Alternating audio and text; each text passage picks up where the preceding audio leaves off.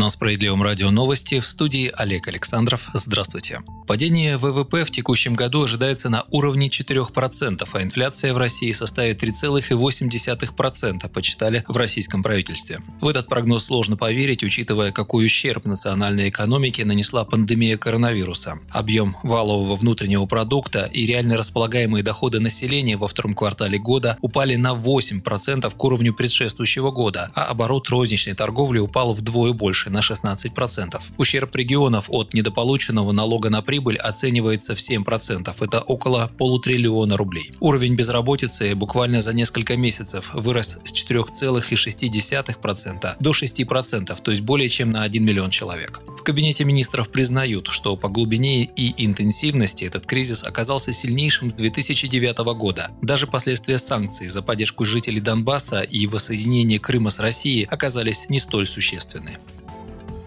Справедливая Россия настаивает на отмене льгот для экспортеров сырья с целью сбалансировать федеральный бюджет и обеспечить в полном объеме социальные расходы. Об этом заявил руководитель фракции СР Сергей Миронов. Сегодня фракция СР внесла на рассмотрение Госдумы законопроект, предусматривающий изменения в налоговом кодексе в части налогообложения экспорта сырьевых товаров. Парламентарий отметил, что «Справедливая Россия» последовательно выступает против практики возврата НДС экспортерам сырья, которая ущемляет экономические права большинства и предоставляет предоставляет меньшинству необоснованные привилегии. Полтора года назад фракция СР подготовила соответствующий законопроект, но его заблокировала правящая партия. Миронов отметил, что пандемия коронавируса обострила экономический кризис и больно ударила по доходам бюджета. В этих условиях справоросы предложили правительству инструмент гибкого налогового регулирования, а именно предоставить ему право устанавливать конкретные ставки возврата НДС от 0% до 20% в зависимости от степени переработки и вида вывозимого товара. Речь в документе идет не о повышении налоговой нагрузки, а об отмене необоснованных и неэффективных льгот для нефтедобывающих компаний. Возвращать налог на добавленную стоимость тем, кто вывозит непереработанное сырье, это просто грабеж бюджета, пояснил политик. По его оценке, в результате принятия данного закона объем дополнительных доходов федерального бюджета может достичь 1 триллиона 400 миллиардов рублей. Госдума приняла правительственный закон об обратном акцизе на сжиженный газ.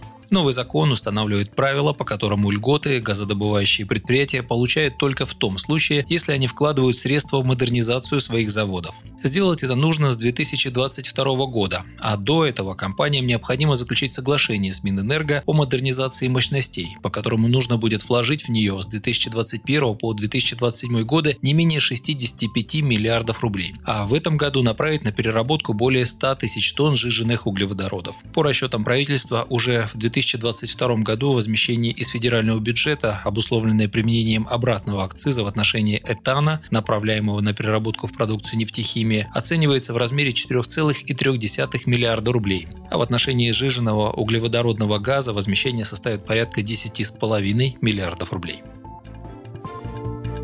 власти решили пересмотреть план по развитию дорожной сети в стране. Об этом сегодня объявил первый вице-премьер России Андрей Белоусов в ходе выступления в Совете Федерации. Белоусов отметил, что приоритетными проектами станут автодорога Европа-Западный Китай, восточный полигон БАМа Транссиб, подходы к портам Азова-Черноморского и северо-западного бассейнов, развитие центрального транспортного узла, развитие Севморпути, развитие сети аэропортов и морских портов, а также высокоскоростное движение. Кроме того, в ближайшее время в кабине утвердят опорную сеть автомобильных дорог.